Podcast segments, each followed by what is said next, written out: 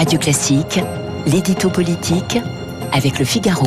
Bonjour Arthur Berda. Bonjour François. Journaliste politique et chef de service au Figaro. Et comme tout journaliste politique, vous n'aurez le droit à votre coupe de champagne ce soir qu'après avoir euh, écouté les vœux d'Emmanuel Macron. C'est votre Tout boulot. Exercice euh, traditionnel du 31 décembre qui a lieu comme d'habitude euh, à 20h.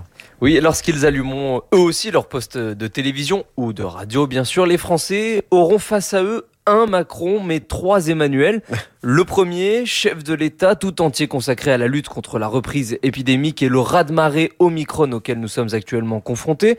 Le deuxième, président non pas de la République cette fois, mais du Conseil de l'Union européenne, dont la France prendra la tête dès demain pour six mois, Victoire Fort l'a rappelé dans le journal de 8 heures. Et le troisième, enfin, probable futur candidat à sa réélection, qui a des fourmis dans les jambes à l'idée de briguer sa propre succession.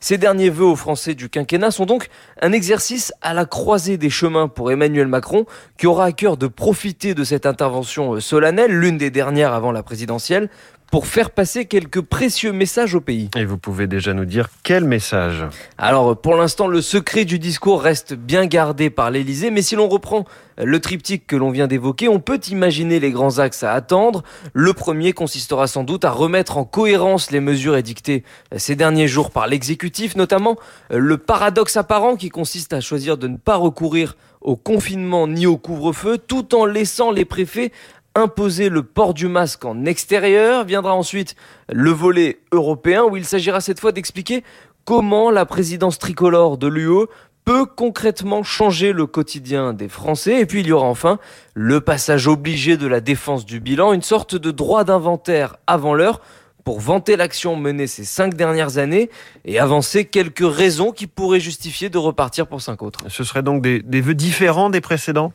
Eh bien oui et non en même temps. Non d'abord parce qu'à l'exception de 2017, Emmanuel Macron s'est systématiquement exprimé en pleine crise. Ce furent les Gilets jaunes en 2018, la contestation contre la réforme des retraites en 2019, puis la deuxième vague de Covid en 2020. Mais oui, ces vœux seront nécessairement différents des précédents, dans la mesure où ils marquent une vraie bascule, celle de 2021 à 2022. Bien sûr, cela n'a échappé à personne, mais surtout celle d'un quinquennat inattendu vers une campagne qui peine encore à démarrer et une présidentielle plus incertaine que jamais, laquelle aura lieu, faut-il le rappeler, dans presque trois mois seulement, le 10 avril? Oui, vous avez totalement raison de le rappeler. On a souvent voté euh, euh, début, enfin euh, fin avril et début mai pour premier fait. et second tour. Cette fois, effectivement, la campagne s'achèvera le 8 avril au soir hein, pour le premier tour et, dès fait, le ce qui est 24. une première historique. Voilà, nous aurons euh, un nouveau ou une nouvelle présidente dès le 24 avril. Bon, tout ça, c'est dans très très longtemps puisque c'est en 2022.